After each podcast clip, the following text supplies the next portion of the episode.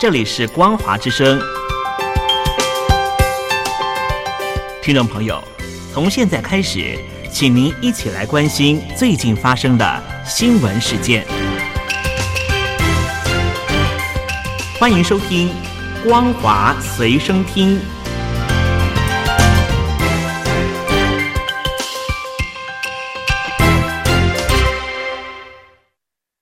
收听今天的《光华随身听》，我是兰玲。首先带您关心中国境内的相关消息。香港歌手张学友最近接受央视访问时提到“香港加油”，结果遭到中国网友攻击。专家指出。中港之间的仇恨一直没有降低，一点小事就会被大量网友出征，这是北京对香港的一种霸凌方式。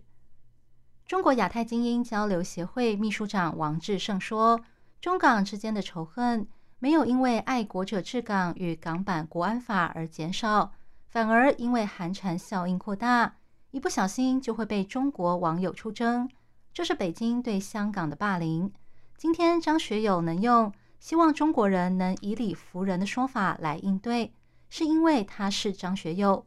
但香港七百万市民能用这种方式回应中国吗？台北海洋科技大学副教授吴建中分析，中共为了庆祝二十五周年回归纪念，动员了许多知名艺人献上祝福，但张学友却表现得不卑不亢，让中共非常看不顺眼。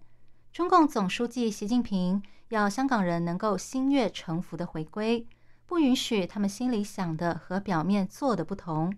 张学友没有讲出祖国，对小粉红而言就是刺激。他担心，在未来的香港，不但保持沉默没有用，甚至连不表态的自由都没有。香港科幻小说家倪匡三号过世，引发中国网友关注，一度登上微博热搜第一名。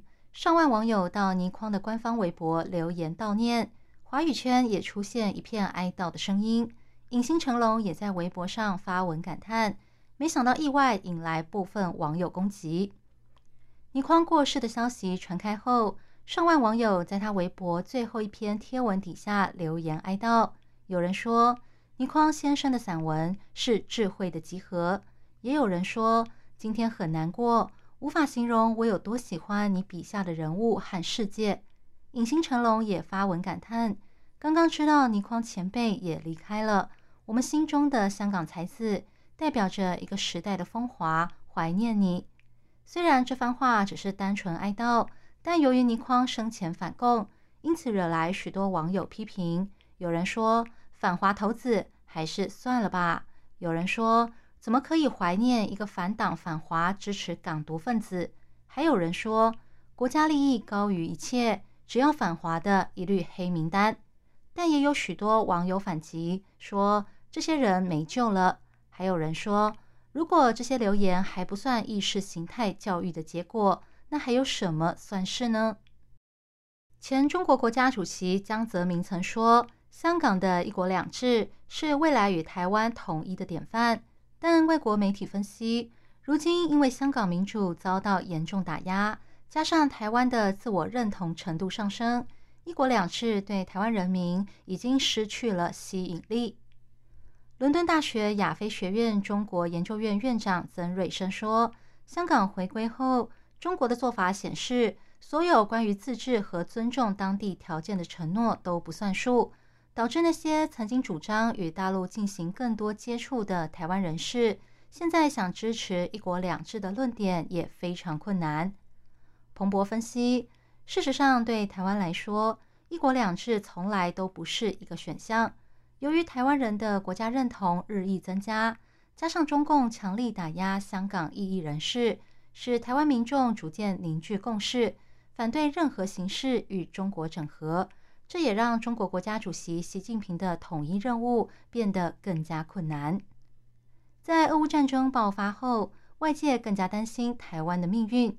曾瑞生认为，乌克兰和国际社会对俄罗斯的强烈反应，会让北京引以为戒，并做好计划，避免在准备不足的情况下采取行动。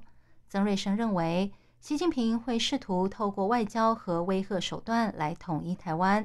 如果行不通，他会不惜一切代价，甚至使用武力。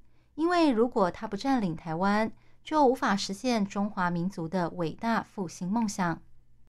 每年暑假是珠三角地区学生们的打工旺季，会有来自江西、湖南、贵州、广西等数以万计的学生们前往深圳及东莞。但今年遇到经济寒冬，打工时薪被砍到只剩下九到十元人民币，月薪更直接被砍一半，只有两千人民币左右。甚至有企业说，今年没什么订单，所以不打算招人。中国媒体最近报道了生产重镇深圳和东莞的惨况。夏天是珠三角地区的招工旺季，很多老师会带学生到工厂打工赚钱，是当地制造业的重要劳力。但今年招工情况惨淡，打工时薪只有九到十元。东莞东城一家企业的员工说。去年学生来多少，他们招多少，时薪十四元。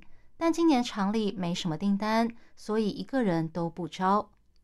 在东莞有招工一条街之称的后街东明路，今年夏天也格外冷清，许多中介公司的大门紧闭，连快餐店、百货公司也没什么人。一间中介公司的门口还贴着时薪十九到二十三元的广告，但中介说。那是之前的旧广告，之所以不换，是因为他们没钱，而且时薪九元的广告贴出去也很难看。除了东莞之外，深圳龙岗区张贝工业区的暑假工、临时工的时薪同样被砍到十元左右，中年工人想找工作也很困难，时薪只有十一到十二元人民币。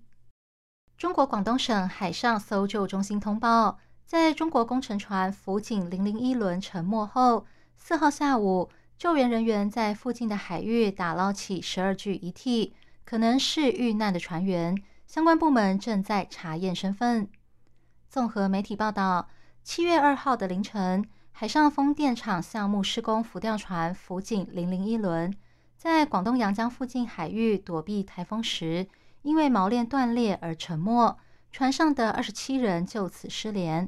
广东省海上搜救中心经过多日打捞，在沉船点西南方五十海里附近的海域，找到了十二具可能是落难者的遗体。相关部门正在确认身份。